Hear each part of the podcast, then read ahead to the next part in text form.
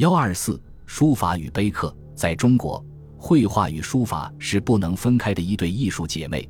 中国的文字不仅作为记录语言的符号，还作为一门艺术而存在。人们在写字时，通过笔毫表达自己的心绪、情感、审美意识，从而构成了独具特色的极为抽象的书法艺术。秦汉时期，中国文字书体变化多端，形制复杂，是书法发展史上的重要阶段。秦统一以前，各国文字形体不一，影响了正常的文化交流。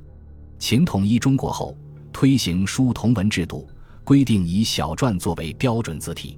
小篆多用曲笔，柔和圆匀，有浑厚之气。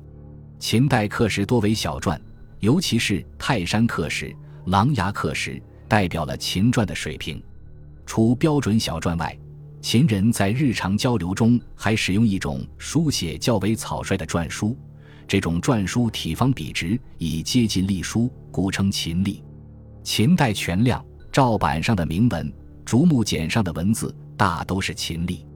一九七五年，湖北云梦睡虎地秦墓中出土的一千一百余枚墨书竹简，书体即为典型秦隶，结体偏方，字体厚重饱满，多用波折条笔。其笔重，收笔出锋，已是隶书的写法。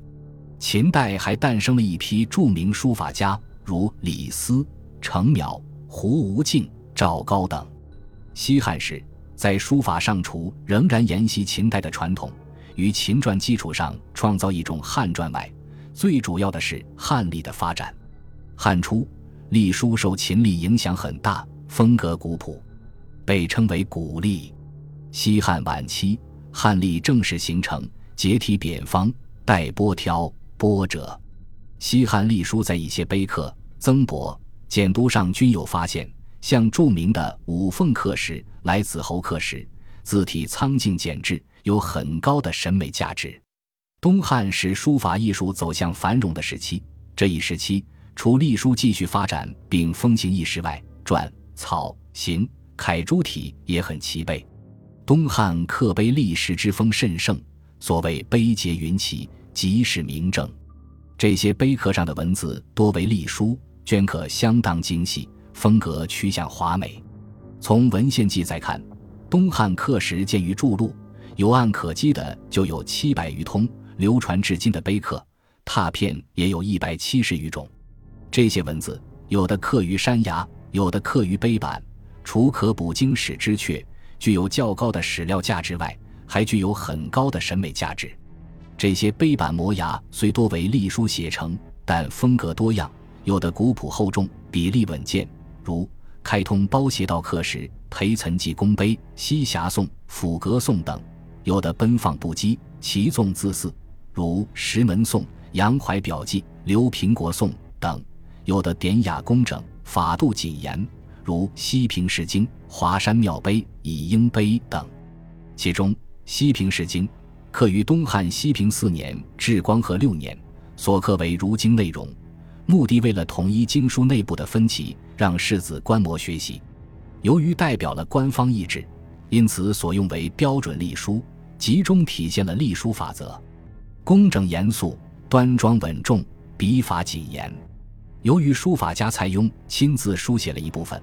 故而大受诗人保重，及其碑史例，其官事及摹写者，车成日千余两，填色皆墨，真可谓盛况空前。有的飘逸秀丽，瘦劲刚健，如曹全碑、李器碑等。东汉碑刻众多，其书法风格多姿多彩，莫有同者，在中国书法史上占有重要地位。就在隶书大发展的同时，篆书也在流行。只是影响不及隶书之大。这一时期还出现了几种新的书体，即草书、行书、楷书。草书形成很早，从考古发掘看，秦代已有草书。篆书隶画向庄整方向发展是隶书，往草略方向发展就是草书。汉代草书称章草或金草。流沙坠简中，汉元帝永光二年简。